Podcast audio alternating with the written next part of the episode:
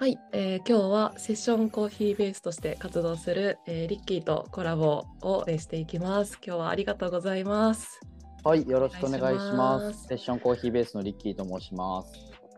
はい、ありがとうございます。リッキーとは、はえっ、と湘南の茅ヶ崎で初めて会ったんですけど、同い年でバリスタとして活動して、私もすごい尊敬する人なので、今日はいろいろ質問できたらと思います。はい。はい。改めて自己紹介をお願いします。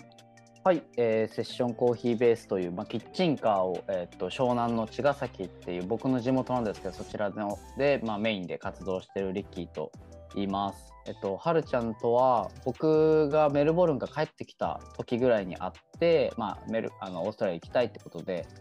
あのいろいろお話をさせてもらったっていう中で、まあ、今はちょっとこうコーヒーをやりながら地元に根ざしたカフェを目指して、えっと、営業しています。今日はよろしくお願いします。はい、ありがとうございます。じゃあちょっとお聞きたいことがたくさんなので、早速質問していきたいと思います。はい。えーっと、じゃあ最初に、えーこのセッションコーヒーベースをリッキーがはい。始めようって思ったきっかけを教えてほしいです。はい。えーっと、まず結構遡るんですけど、メルボルンの、えーっと、どうしようかな。えっとね、オーストラリアに行ったきっかけっていうのが、まず、こう、ちょっと、日本の会社がちょっと激務すぎてってことで少し辞めて少しどうしようかなと思った時に、まあ、ワーホリっていうのを知ってオーストラリア行ったんですけどそこで行ったメルボルンが、まあ、コーヒーが有名だよってことであのコーヒーをちょっとやり始めたらどんどんのめり込んでって、まあ、いずれは自分のカフェをやりたいなってことでずっとこう頑張ってきたんですけどその間でコロナになって、えっと帰れなくなってでえっと、まあ、そのさなかで結構あのメルボルンでもすごく有名な、えっと、焙煎所兼カフェってところの店長をやらせてもらうっていう経験がありましてそそういった経験からあの、まあ、コーヒーに携わる仕事というところであのお店作りっていう点でやっぱ普通のバリスタとかではできないお店作りっていう点をこう第一線でできたのでそこの経験を踏まえて自分の地元のお店をやりたいなってなんかいつしか思うようになってきたんですよ。でなんかこう地元の人にお金を作ってもらって地元の人たちのためにお金を使いたいそういうなんかこう経済の流れみたいなのってすごく幸せなことだなってやっぱすごく思ってて僕は。うんそれをこうコーヒーを通してできたらなっていうのであのキッチンカーをでもっともっとカジュアルにコーヒーってすごくこうなんていうんですかね嗜好品だからわからない美味しいの飲みたいけどわからないからなんか生きづらいっていうイメージを日本ではあると思ったのでもっともっとカジュアルに楽しんでもらうっていう点でキッチンカーっていうあの選択肢が一番ベストかなと思ってキッチンカーをやり始めました。うんうんうんです。ありがとうございます。いや、すごい。本当に私もコーヒー好きだし、でリッキーのインスタ見てもらうと分かるんですけど、そのコーヒーを知れる機会っていうのも、うんいろんななんか形で打ち出してるんだなっていうのは思ってたんで、すごい活動だなって思ってます。そうですね。なんかこう、キッチンカーっていうところで、まあ、外っていうところですごくカジュアルに飲めるっていうのと、コーヒーってすごくいろんな、こう、あの要素が組み合わさって一個の味ってできてるんですけど、それを知らないと、ただただ飲んで終わっちゃうっていうところなんですよね。で日本のカフェってなんか僕のまだイメージなんですけれどもあのすごく秘密主義なところが多いというかなんか秘密にしてるところがすごく多い。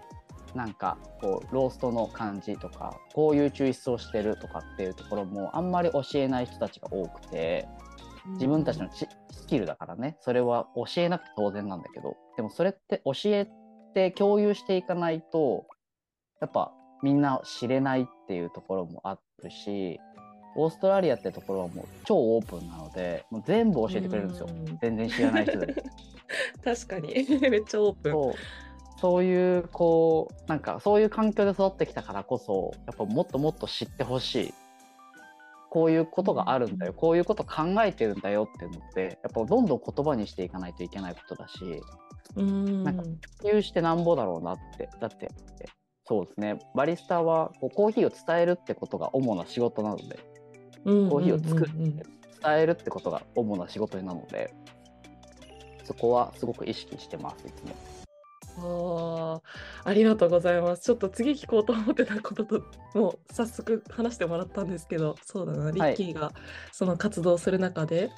もう大切にしていることとか軸っていうところを改めて聞きたいなって思うんだけど、どうでしょうそうですね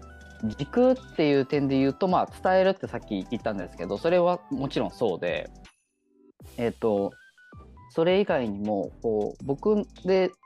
のキッチンカーで出してるコーヒーは基本的には飲みやすさをメインで作ってるんですよだから明日も飲みたいなとかまた行きたいなって思うようなコーヒーっていうのをすごく軸として置いてます。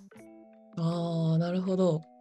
うん、確かに毎日もうルーティーンとして私も今コーヒー飲んでるけどそんな場所がね近くにあったら、うん、みんなも嬉しいしリッキーもまた会ってそこで会話が生まれるっていいよねなんかね。そうですね。明日も来てほしいっていうかまあメルボルンの人って特にあのまあ、オーストラリアの人って特になんですけどあの毎日本当に本当に毎日来るんですよ。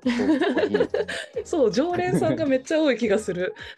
そうそうそう。同じ時間に同じ同じ曜日の同じ時間に同じものを頼むって、こうルーティンみたいな。もう本当に朝起きて歯磨くみたいなイメージでコーヒー買うっていうのも日々のモーニングルーティンとして組み込まれてて、うんうん、それってこう飲み疲れしちゃうコーヒーってあやっぱあるんですよねなんかこうワインのこうすごくあのボディの強いこうあのワインみたいにこうすごく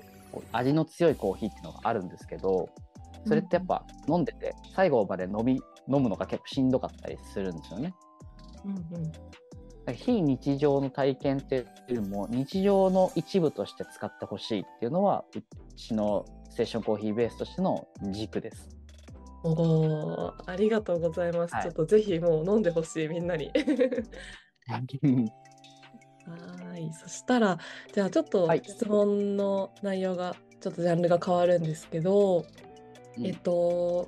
今、まあ、オーストラリアにいてもそうだし日本にいても結構コーヒーを自分で入れられるようになりたいとか、もっと知りたい、うんうん、あとはそれこそバリスタを経験してみたいっていう方が多くって、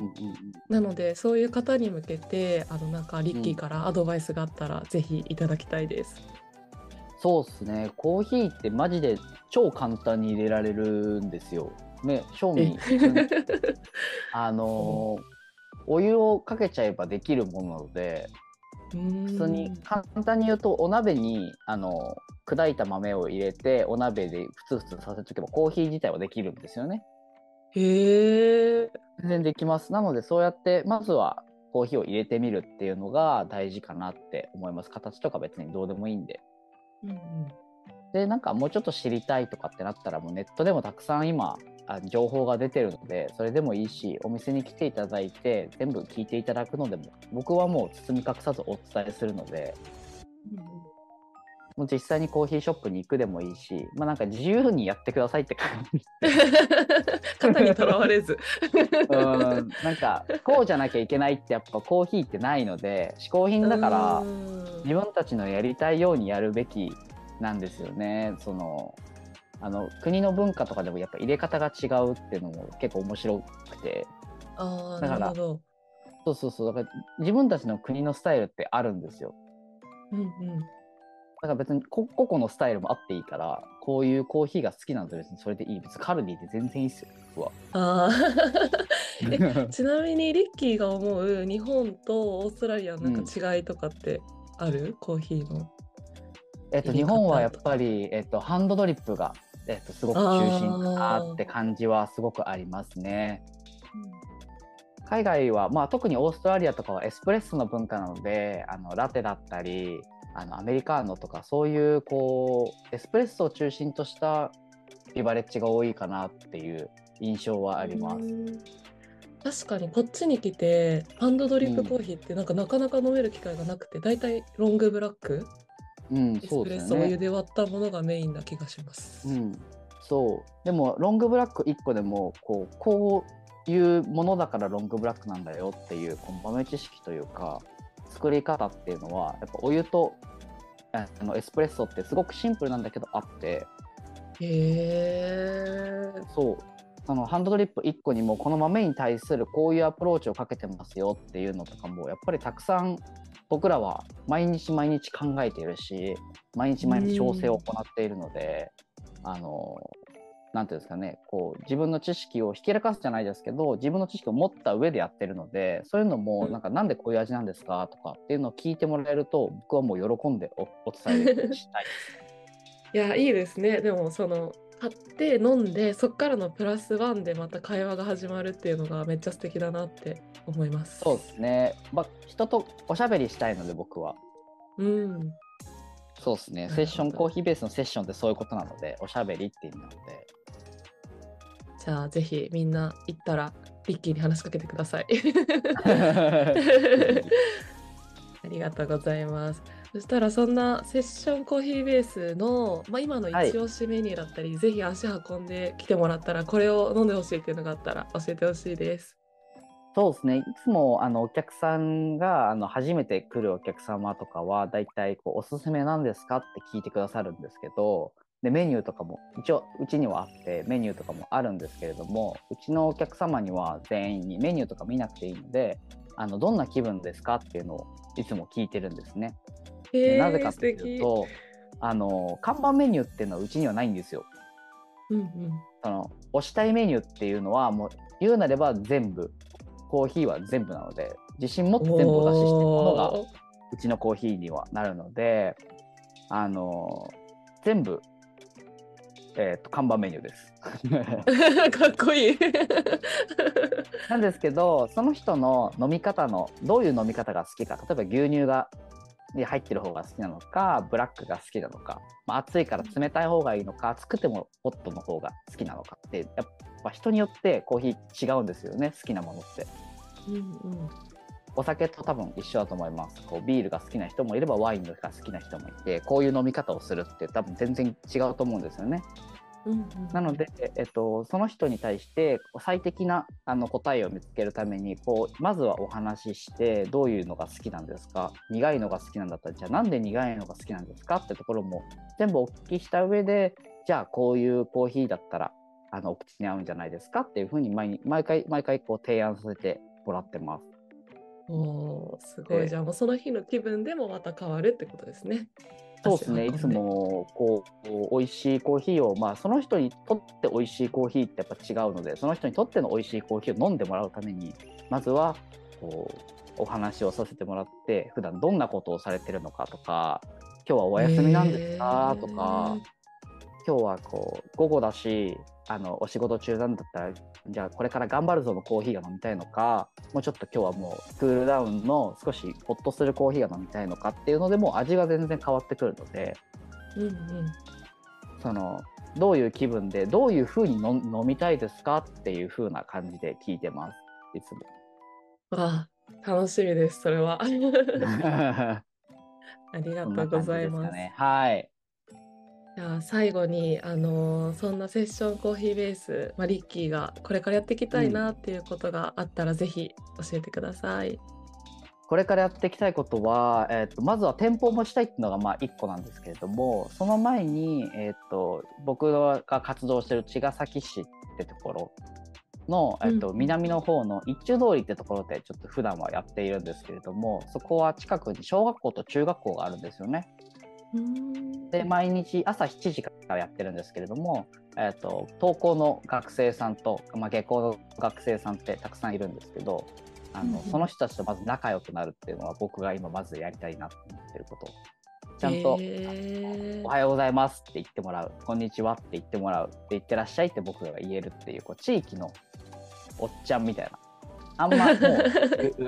形式って日本にはない光景なので昔は僕らが子供の頃とかは結構あったと思うんですけど、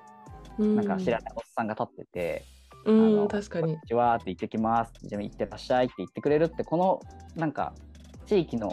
な別に名前も知らないけどなんかこういつも気にしてくれてるなって思ってるおじちゃんっておじちゃんおばちゃんって絶対いたので、うんうん、そういう人になりたいっていうのと、まあ、もっともっと地域の人たちに使ってもらえるコーヒーショップになりたいなってすごく思ってます。うん、ありがとうございます。すごい今回お話聞いてて、そのリッキーのやっぱり出身、地元の茅ヶ崎に対しての思いがすごいたくさんあるんだなっていうのが改めて分かりました。うん、そうですね。茅ヶ崎、僕がやっぱ住んでた、育った町ですごく好きなんですよね。この風と風の匂いというか、なんかなんか茅ヶ崎って東京に住んでたんですけど東京にから実家帰ってくる時に駅着いた時にやっぱ匂いが違うっていうのがすごく僕の中ですごく合ってて。ああなるほど。だから帰ってきてすごくここは住みやすくて僕はやっぱここが好きなんだなって再認識したのでやっぱり茅ヶ崎でやりたいなっていうのはすごく強い思いにはありますね。いや本当に。私も出身ではないけれどやっぱりサーフィンを通して湘南に行くようになって、うん、で茅ヶ崎の雰囲気だったりとか、人柄とかが本当に大好きなのでぜひみんな行ってほしいです。おすすめします。はい、ありがとうございます。はい。じゃあちょっとあのー、質問は最後なんですけど、こうセッションコーヒーベースの方で、はい、これからやるイベントとか、